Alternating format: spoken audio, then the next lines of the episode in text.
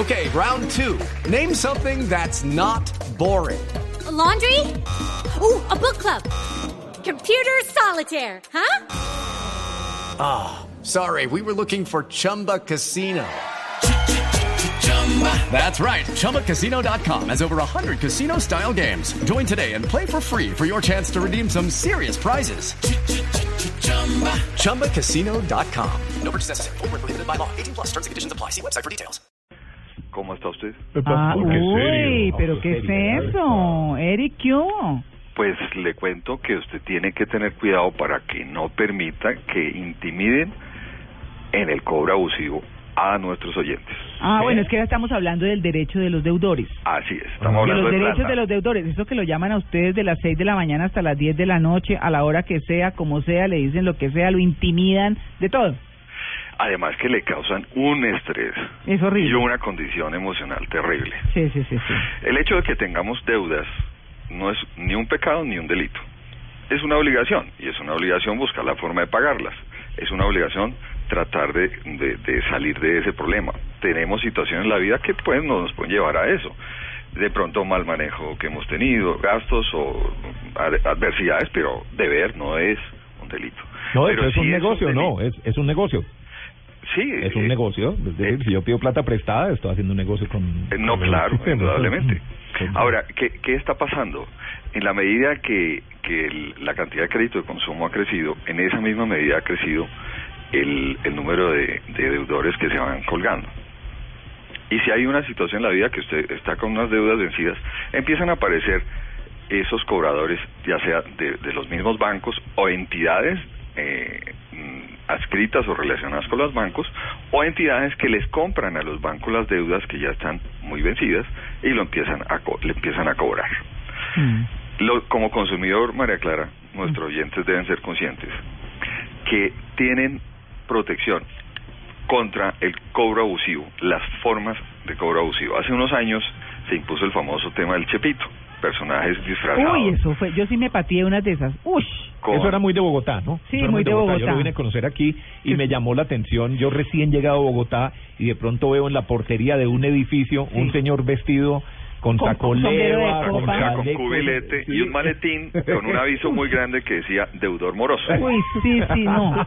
Y, y esa fue la primera etapa. La segunda es que estos personajes se paraban enfrente de donde usted trabajaba o donde usted vivía y gritaban desde fuera a grito herido, au, como dice, deudor moroso, pague, no se esconda. No, Tremendo. ojalá fuera eso. Yo recuerdo haber visto uno que decía, el señor Pepito Pérez, eso sí, pues por supuesto no me acuerdo del nombre. ¿Mm? Claro, siempre el señor del nombre, Pepito. Pérez está disfrutando de la lavadora Ah, sí. que compró en no sé dónde y no la ha pagado. Así Se fue. Desde, Se mire, y era desde un primer historia. piso del edificio. No.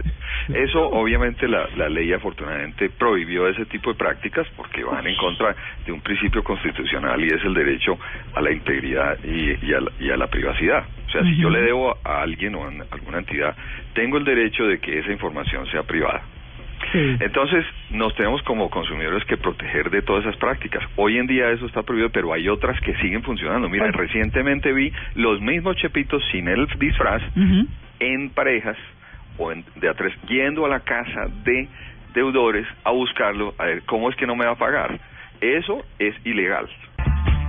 Bueno, don Eric Clara, estamos hablando de un tema muy importante para los oyentes que están llegando a nuestra sintonía y eh, el tema tiene que ver con los derechos del deudor. No permita que lo intimiden con el cobro abusivo. Eric. María Clara, concretemos cuáles son las situaciones que se generan en cobro abusivo. Primero, lo llaman a usted a deshoras, temprano, los domingos, en la noche. Todo eso es cobro abusivo. Segundo, muy importante, que compartan información con terceros, que usted debe. Llegan a su casa y le dicen al celador, mire, es que el, que el señor nos debe plata. Eh, le- llaman a sus familiares, es que el señor debe plata. Eh, o amenazan a los familiares.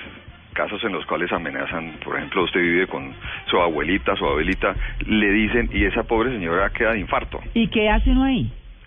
todos esos eh, motivos de, de cobro abusivo, la primera etapa que debe uno hacer es dirigirse al defensor del consumidor de la entidad correspondiente. Todos los bancos y entidades vigiladas por la superfinanciera tienen un defensor de consumidor, entonces usted debe elaborar un, un escrito y radicarlo al defensor del consumidor de la entidad, que le debe responder.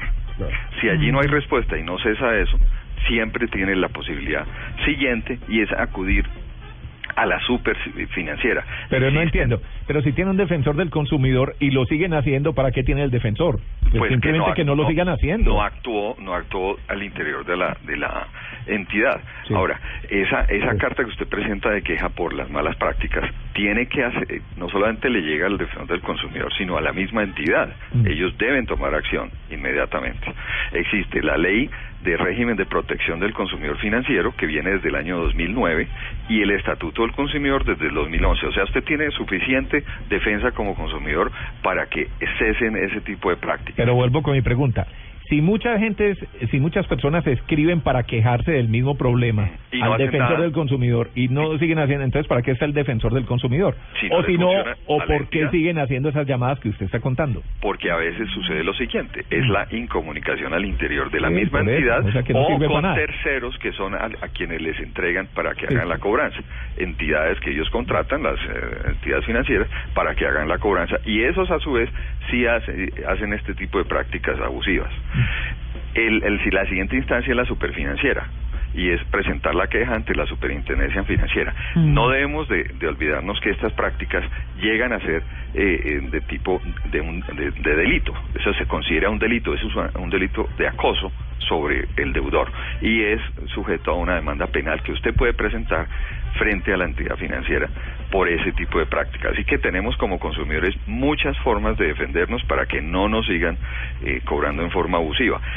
¿Qué es la recomendación que hay que hacer? Muy importante, María Clara, te robo dos minutos. ¿Qué hay que hacer? Cada vez que se comunique con la, la entidad lo llame, por favor deje nota de quién lo llamó, a qué hora lo llamó, y le aclara, primero, usted se debe dirigir solamente a mí, a nadie más, yo soy el deudor, a nadie más tiene que llamar ni escribir. Segundo, ¿quién es usted? ¿Quién me, cómo, ¿De dónde me llama? Tercero, hágame el favor y por escrito me envía qué es lo que yo le debo a usted de capital, de intereses y gastos de cobranza, porque el otro cobro abusivo es que usted debía, por decir algún millón de pesos, lo llama alguien y dice que ya debe siete. Mm. Y entonces, ¿cómo así? No, es que debe siete dígame por favor por escrito por qué yo debo todo ese dinero para yo saber qué ofrecimiento le voy a hacer a la entidad para pagarle. O sea, hay muchas instancias en las cuales podemos defendernos. Mantenga un archivo de todas esas comunicaciones y trate en lo posible de comunicarse por escrito, pero además haga la tarea de saber efectivamente cuánto le debe la entidad. Es muy frecuente que tenemos deudas y pero no tenemos ni idea ni siquiera cuánto debemos. Haga esa tarea es el trabajo del deudor, que sea juicioso, sí, deber, podemos deber, pero tenemos que hacer nuestra tarea. Así que aprendamos a defendernos, eh, hagan sus pagos adecuadamente y no deje que, que lo obliguen por teléfono a aceptar cosas y a decir cosas que usted no quiere decir, porque eso lo utilizan para después eh, hacerle cobranzas adicionales. Bueno, ahora ahora que hablaba de los chepitos y de que y que le cantaban afuera y todo lo demás, eso que ponen en las eh, en, en, qué en las administraciones en las entradas de los edificios de los deudores morosos ah. eso también es una especie de acoso o no claro.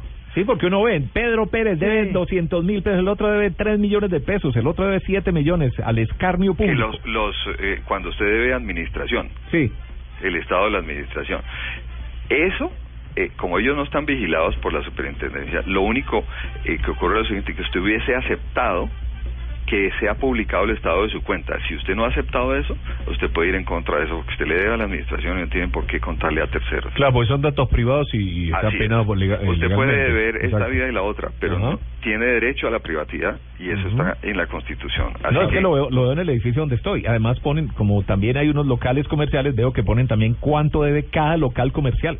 Claro, no puedes Eso, el único, en el, el único que además, además puede hablar no, porque le quiero, en la asamblea de, de copropietarios. Eric, no, porque le quiero contar, porque además ya cuando uno ve que son los locales que están al lado de uno y donde hay restaurantes y hay todo lo demás, uno dice, uy, este restaurante le da 7 millones de pesos a la administración, ¿será que vuelvo allá o no? Es que le, generan un perjuicio claro. A la, al, al deudor muy grande porque están compartiendo información que va a afectar su desempeño futuro si es un negocio o si es una persona. Dicen, uy, ya cambia, yo, yo con este no, no, puedo ni hablar porque es un deudor. No, eh, eso es gravísimo, eso va en contra del derecho a la privacidad.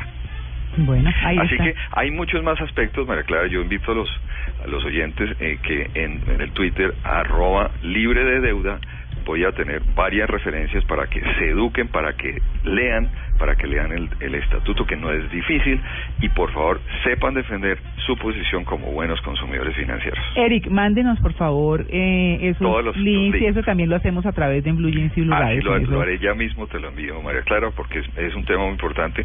La gente se angustia muchísimo cuando empieza a recibir llamadas eh, en su trabajo, por ejemplo, Perfecto. preocupadísimas que los van a, a despedir por porque los están llamando. Claro que sí. Muchas gracias, Eric. Feliz día. A ti, muy amable. Súper útil esa información. Sí.